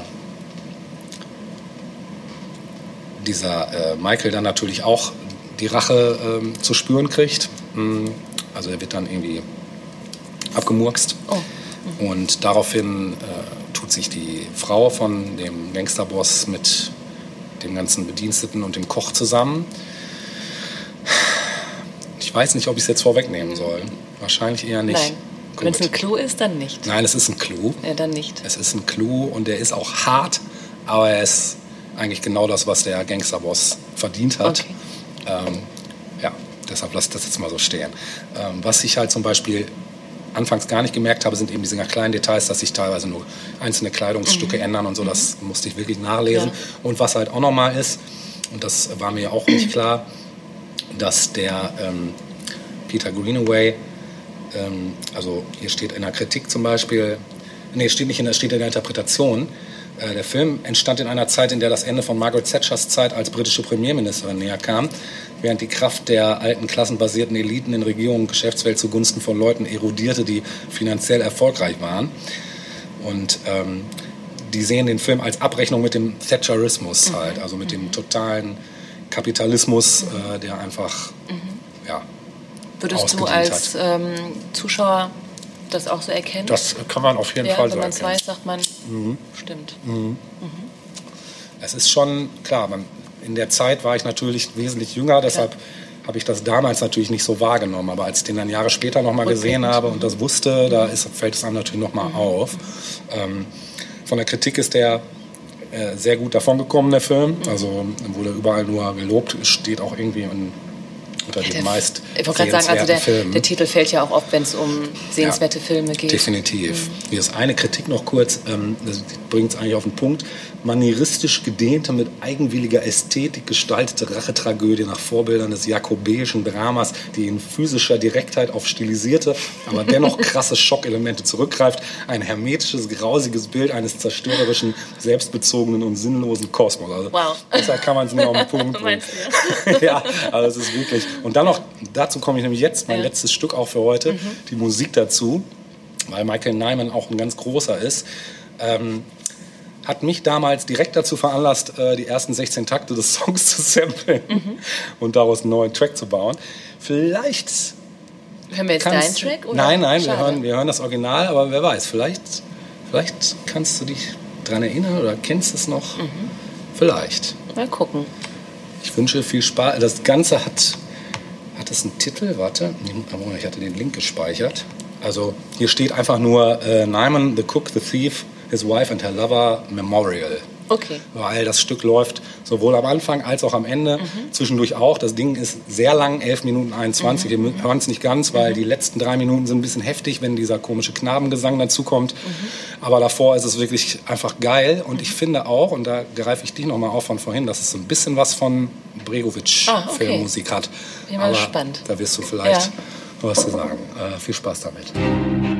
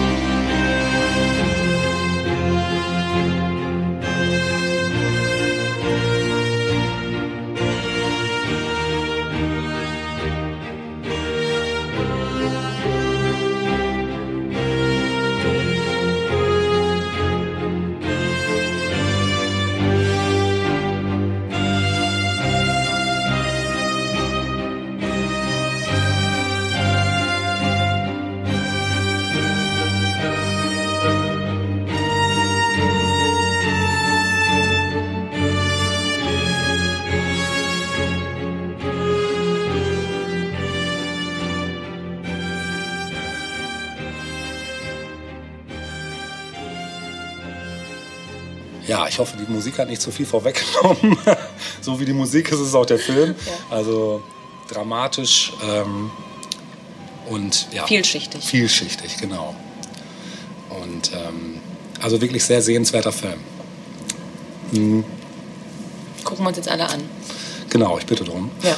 Eine Frage an dich, Natascha. Wer ist dein liebster Indie-Regisseur? Hast du einen? Das ist schwierig wahrscheinlich, ne? Auch gar nicht so schwierig. Ähm, also es war lange Zeit Kusturica, Ja. weil ich irgendwie jeden Film angeguckt habe, der irgendwie kam. Ja. Ähm, das hat sich längst gelegt. Mhm. Aber auch, weil ich gar nicht mehr so viel ins Kino gehe tatsächlich. Leider. Mhm. Kennst du das? Manchmal hat man auch so den Eindruck, dann liest man, wovon der Film handelt Ja. und denkt sich, ach, haben wir das nicht schon mal? Ja, kann ich mir auch im das Fernsehen schon? angucken. nee, das denke ich nicht. Dafür mag ich Kino zu sehr. Ja, okay, doch, das geht Ähm. mir auch so. Ja, es gibt zwischendurch mal Filme, die muss ich dann sehen. Meistens sind es dann lustigerweise Blockbuster, weil ich dann denke, okay, die kommen im Kino jetzt nochmal, so wie Marvel-Filme zum Beispiel oder Star Wars. Star so. Wars halt, ne? Genau, das ist Genau. halt so Pflichtprogramm irgendwie. Aber so was so klassische Indie-Geschichten betrifft, denke ich halt auch so, ah ja, irgendwie Ja. hast du das so oder so ähnlich vermutlich auch schon gesehen. Ja, das stimmt. Was Wobei- schade ist, weil es natürlich falsch ist. Das stimmt. Und ich meine, muss ja auch dazu sagen, so Indie-Filme, da geht man dann auch vielleicht mal gerne ins Lichtwerk und da gehe ich tatsächlich gerne Mhm. In die oder in die Kamera. Genau. Der letzte Indie-Film, den ich im Kino gesehen habe, glaube ich, war. Ich überlege kurz, weißt du deinen? Nee, mir ist gerade noch ein toller Film eingefallen, der auch an die Sparte passen würde. Mhm. Den müsste ich mir nochmal angucken. Aber sag du mal, was der letzte war. Der letzte, der ich gesehen habe, war The Best Offer. Kenne ich nicht. Ein Krimi. Ich kenne nur Best-ofs. Best Offer. Definitiv auch äh, sehenswert. Sagt mir gar nicht. geht irgendwo um so einen Antiquitätenhändler, der in so ein Haus, was zur Versteigerung steht, ge gerufen wird und dann von der Frau, die ihn jedes Mal ruft, aber immer wieder versetzt wird. Zumindest denkt er das. Irgendwann beim dritten oder vierten Besuch stellt er aber fest, nee, er ist überhaupt nie versetzt worden, weil die Frau ist im Haus, aber die hat sich irgendwo in irgendeinem Geheimgang in irgendeiner Wand verbarrikadiert. Und äh, mehr möchte ich gar nicht dazu sagen. Das ist ein super geiler Film. Also wirklich, total, ist völlig untergegangen. Ähm, kann man auch auf Amazon sehen, bin ich ziemlich sicher. Ähm, englische Produktion. Sehr, auch wirklich sehr sehenswert. Geil gefilmt. Schauspieler, die man nicht unbedingt kennt, äh, heißt ja nichts. Nee. Ja, ist wirklich Kann ein fesselt einen. sein. Ja, ja, definitiv. Also fesselt einen gleich von der ersten Minute. Es ist sehr intelligent gemacht. Ähm, ja. Mir ist gerade noch Precious eingefallen. Sagt dir der was? Ja, habe ich den gesehen? Ich habe den nicht im Kino geguckt. Ich Mhm. weiß auch nicht mehr, wer der Regisseur war. Ich weiß nur, dass es ähm, um eine junge, schwarze, übergewichtige Frau ging, Ja. die ja das Loser-Los schlecht hingezogen hat in ihrem, in ihrem Leben. So. ja. Ich frage mich gerade, ob nicht sogar Lenny Kravitz darin irgendwie eine Rolle Hm. spielt als Lehrer oder so. Echt? Das ist ja crazy. Wenn ich nicht völlig Ich wusste nicht, dass der mal irgendwo mitgespielt hat. Doch, der hat manchmal so Kurzauftritte irgendwo. Okay, das habe ich glaube ich Aber nie da müsste ich nochmal recherchieren. Ja. Ähm, dazu könnte man auch den Trailer schicken, weil das war ein wirklich, wirklich sehenswerter Film. Ja. Das Problem war, dass ich den damals als ähm, Grauzonen-Stream oder nächstes Mal geguckt habe. Und ähm, Na, na, na. der, Ton, ähm, Betonung auf dem Grauzone. Ich möchte ein Eisbär sein. Genau. ähm, und der Ton war ganz leise und ich musste mich mega anstrengen, um Ah, den Film okay. überhaupt zu Das hat verstehen. man ja oft bei Grauzonen. Leider, genau. Mhm. Aber der Film selbst war toll. Die Schauspielerin war toll, toll, toll. Die war dann zwischenzeitlich nur mal auf irgendwelchen Festivals und Preisverleihungen eingeladen, aber hat es irgendwie nie, mehr so richtig reißen können, was, glaube ich, nicht an ihr lag, sondern eher dem geschuldet, dass er nicht dem, dem Schönheitsideal Hollywoods entspricht. Ja. ja? Ähm, aber ein sehr sehenswerter Film, fand ich. Cool, muss ich mir mal merken. Mhm, das sagt mir, sagt mir nichts, Ja, glaube Ich ich. glaube, der ist auch schon so zehn Jahre alt bestimmt. Ja, das macht Wenn nicht sogar älter, ja. Gerade ja. bei den alten Streifen, da stößt man ja öfters mal auf Goldadern. Genau. Ich wollte noch zwei auch ältere Filme kurz anreißen. Ja. Gar nicht so sehr ins Detail gehen, aber Ja. weil ich die nochmal interessant fand. Einmal hatten wir im Vorfeld schon mal kurz angesprochen, The Blair Witch Project. Ja, super. Finde ich insofern interessant, weil es A, ein guter Film war damals. Mhm, definitiv. Weiß nicht, ob ich den heute noch genauso spannend fände. Mhm. Aber ich fand vor allem die, die, mh, äh, mh, die, die Werbung um den Film herum, bevor er gestartet War ist. genial. Oder? Ja, war einfach ein genialer Schachzug, was die da Ne? gemacht haben. Ne? Also Vielleicht willst du es mal kurz erklären? Ja, es wurde halt ähm, erstmal so verkauft als Realität. Ne? Genau. Und das hat ja dann den Rattenschwanz schlechthin hinter sich, bis Ja. heute ja hinter Ja. sich hergezogen. Wie viele Filme in dieser Art, Machart gibt es Mhm. mittlerweile. Ähm, das war erstmal genial gemacht, weil man wirklich gedacht hat, das ist passiert. Und das auch bis zum Schluss erstmal nicht aufzuklären, dass Mhm. Ja. es eben doch eine Fiktion ist. Und dann eben diese Handkamerageschichten, dieses, Genau. wir haben das mal gerade so mit einer Handycam selber aufgenommen. Äh, das war schon großartig. Genau, es geht irgendwie um ein paar äh, junge Leute, Studenten, glaube ich, Genau. die von dieser Blair, nee, die, die, die, die Hexe von, Von Blair Witch. Blair, Mhm. Äh, von Blair, Ja, die ne? Hexe von Blair, genau. Genau. Die Hexe von Blair. Witch. gehört haben und die auf den Grund gehen wollen Mhm. Und sich dazu in einen Wald begeben. Also so die klassische Gruselstory schlechthin, Ja, Rotkäppchenmäßig gehen sie in den tiefen, dunklen Wald. Da ist der böse Wolf. Genau, Die ja, der böse Witch. Wolf in Form eines Hauses, das ähm, leer steht Mhm. und wo dann auch nochmal große Teile des Films stattfinden.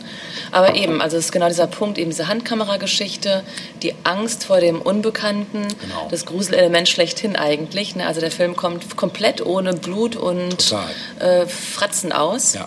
Es ist einfach nur die Angst vor dem, was Ja. hinter der Ecke lauern Ja, könnte. genau. Und auch so- eben, genau, ja. ja, du hast ja auch wirklich, glaube ich, kein einziges Mal irgendwie einen Wesen oder irgendwas. Nein, gar nicht. Du siehst mal, wenn was Schemenhaftes oder du hörst immer komische Geräusche und das Ja, macht es schon. Ne? genau. So dieses Verschwommene, Ja. Unscharfe. Und so, der Wald, wirklich ja, und der der, Wald, Wald, ne? genau. Ja. Mit diesen komischen äh, Ästen, Figuren da ja, aus Ästen, genau. ne, da wo Ja. es losgeht. Ja. Genau, ja, kriege ich direkt eine Gänsehaut, wenn ich nur dran denke. Ja, genau. Aber eben, genau, also wie du auch gerade schon gesagt hast, also ähm, im Vorfeld ist eben dieser Film so beworben worden, Mhm. als sei das alles echt und äh, dieses Bildmaterial gefunden worden. Ja, ne? genau. Ja, Genau, und das hat ja dann so Filme wie Paranormal Activity oder Wreck oder Cloverfield oder sowas erst möglich gemacht. Oder jetzt auch zum Beispiel District 9, der ja am Anfang auch ganz klar so aufgebaut ist, wie als wäre das wirklich passiert. Ja. Und erst ab der Mitte wird klar, nee, okay, es ist jetzt doch nicht passiert. Mhm. Aber das ist schon, also wenn das gut gemacht ist, und das geht definitiv heute immer noch, Ja. Dann äh, ist das schon ein geniales Mittel. übrigens auch sehr low budget Ja, gewesen. Also ich ja. glaube irgendwie 60.000 oder was, keine Ahnung. Wie viel Dollar maximal, Ja, genau. Ja. Ja. wie viel kostet so eine Kamera? ja. Ja. ja, das wollte ich noch mal kurz erwähnt haben. Ja. Dann einen Film, den wir beide, das weiß ich, äh, immer toll fanden, Buffalo 66. Ja, so auch nicht unerwähnt geil. bleiben. Stimmt. Den wollte ich eigentlich auch erst noch Ja, ansprechen. ja. Dann dachte ich mir, ja, vielleicht macht Natascha das. Ja, ich, ich ne? dachte, vielleicht macht der Helge das. Geil. Guck. Ähm, Vincent Gallo. Ja, super. Ne? Super. Ähm, hier, wie spielt, genau, sie spielt mit und das sind so die beiden Hauptfiguren Genau. eigentlich. Ne? Großartige Er Kombination. ist ein schräger Vogel, Ja. braucht eine Frau, um sie seinen Eltern präsentieren zu können, trifft sie irgendwo. Ja. Sie sagt, warum nicht? Genau. und Spielt einfach sich selbst. Genau. ja. Ja. ja, super. Also das, Film. den habe ich zu- zum Beispiel tatsächlich im Lichtwerk gesehen, den Film. Äh, Ich habe den in den USA tatsächlich geguckt. Ah, guck mal. Und der Soundtrack ist auch gut. Ja, der Soundtrack ist auch richtig Hause. geil. Ja. Das war auch so ein Film, wo dieser Matrix-Effekt, glaube ich, noch bevor Matrix überhaupt kam, zum ersten Mal war mit dieser Kamerafahrt um die Leute herum, während eine Sache passiert. Also Guck, das weiß ich schon gar nicht mehr. Ja, das war damals der heiße Scheiß. Ja. Ich glaube, das war auch das teuerste in dem ganzen Film, diese Kamerafahrt. Ich habe das war irgendwie ja ihre Schuhe damals. vor Augen. Das ist so das, was mir hängen geblieben ist. Technik und Mode. Ja, also das war, ähm, weiß ich noch, der Film war einfach toll. Ich habe den auch auf DVD. Ich weiß gar nicht, ob ich den noch irgendwo habe. Jedenfalls den Soundtrack habe ich, ja. Ja. Und das Poster hatte ich auch lange Zeit hängen. Ja, stimmt. Kann ich mich erinnern. Mhm. Ja. ja. Schöner Film. Super Film. Mhm. Äh, Und dann habe ich so gedacht, guck mal, all diese Filme, die ich ausgesucht habe für heute, ich meine, du warst sehr frankophil unterwegs. ich, War äh, mir vorher auch nicht ich bewusst. sage America first. Da bist du nicht allein. Da bin ich nicht alleine. Bald schon, hoffentlich. Ähm, was ist denn eigentlich in Deutschland so los gewesen? Auch da hat es ja so einiges gegeben. Stichwort Wim Wenders zum Beispiel. Ja, Da stimmt. können wir von Ende 80er, Anfang Stimmt. 90er sprechen. Du kannst auch ruhig ähm, Roland Emmerich, wobei das jetzt eher weniger, weniger Indie ist, aber ist ja auch ein deutscher Regisseur. Ne? Aber nicht Indie, ne? Nee, nicht Eher Indie, so ja, das okay. Gegenteil Indie. Weil er hat auch mal ein, zwei indie Bestimmt hat er auch mal klein angefangen. Nee, Ja, hat er auch später noch. Ich weiß, dass der mal irgendwann ganz bewusst zwei Dinger zwischengeschoben hat. Hat der Independence Day gemacht? Ja, das hat er. Ein geiler Film. Super Film. Ich liebe ja so Weltuntergangsszenarien. Finde ich auch total geil. Ja. Dann wird dir ein Film gefallen, den ich jetzt gar nicht angesprochen habe, den ich mir jetzt eigentlich für nächstes Mal, ich sage ihn schon mal vom Titel her, besprochen wird er dann beim nächsten Mal, Mhm. Ja. nämlich von Lars von Trier, Melancholia. Ah, okay. Super Film, auch ein Endzeitfilm, als Drama getarnt allerdings, aber großartiger Endzeitfilm. Einer der schönsten Endzeitfilme, die ich so kenne. Cool. Das kommt dann Aber- irgendwann demnächst. Ja, Ja, also Wim Wenders wollte ich nochmal genannt haben. Und was mir auch noch einfiel, Lola Rent. ja, stimmt. Mega Tom Erfolge, Tick war, ne? genau. Ja, super. Ja. Wollen wir nicht unerwähnt lassen. Nein, natürlich nicht. Gut, dass du das anschneidest. Worum Hatte ich geht's? jetzt gar nicht mehr auf dem Schirm. Ja, um Lola die Rennen. Ne? Genau. genau. genau. So, sind noch irgendwelche Fragen offen? Hast du noch irgendwas, was du unbedingt hier zum Thema loswerden möchtest?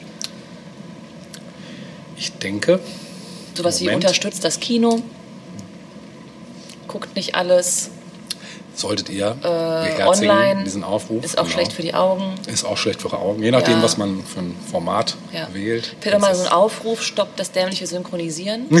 ja, das Filme ist, ja, definitiv, kann ich nur unterstreichen. von mir aus. Ja, genau, definitiv. Sämtliche Filme in Original sind Ja. immer besser, selbst wenn es japanisch ist. Macht Man- nichts, wir nee. lesen gerne. Apropos, da wollte ich noch ganz kurz einwenden. Ja. Äh, ich hatte, wollte eigentlich heute auch noch einen gewissen Regisseur, nämlich Wong Kar Wai, ansprechen. Ja. Schon mal gehört? Ja. Ähm, chinesischer War Regisseur. da nicht auch was mit einem Koch?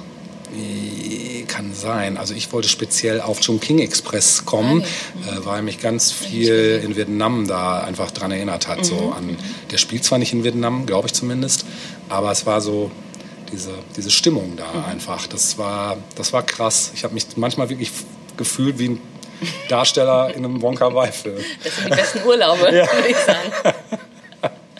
Genau. Ich habe mir auch vorgenommen, aus den Urlaubsimpressionsvideos noch irgendwie was Surreales zusammenzuschneiden. Indie-Kultfilm zu machen. Nee, es wird eher ein Kurzfilm und es wird eher wie sowas wie ein Musikvideo wahrscheinlich werden, aber na, mal schauen. Ich, Verlinken wir dann, wenn es soweit ist. Ja, können wir gerne machen. Ja, wenn es denn gut, gut genug ist. Bestimmt. da bin ich sicher. Soll es das heute gewesen sein? Ja, Schade. ich glaube ja, ja. Ist schade. Dabei ist die Welt des Indie-Kinos doch so Ja, wie gesagt, wir sind ja auch noch nicht durch damit. Ne? Nee, es wird genau. ja Folgefolgen geben. Das stimmt, wir wollen uns mal ein bisschen... folgen. genau. ja, aber für heute soll es das gewesen Für sein. heute ist es das. Äh, wie immer könnt ihr gerne Anmerkungen hinterlassen. Ihr seid da so Anregungen, zaghaft. Wünsche. Warum kommt da nichts? Ja, weiß ich auch nicht. Ich möchte das nicht. Ich möchte, ich möchte nicht, dass da nichts kommt. Ich möchte, dass da was kommt. Vielleicht hätte ich das so formulieren sollen. Ich fürchte mich Vor vor, Kommentaren. vor Schmähgedichten. ja, nein, wir nehmen nur Positives an. Ja. Nein, auch Negatives. Konstruktives vor allen Dingen. Mal sehen. Mal schauen. Gut, Okay. In diesem Sinne, ja, euch allen eine schöne Zeit und bis zum nächsten Mal, wenn bis es wieder heißt Mal. Tausend Jahre. Popkultur. Tschüss.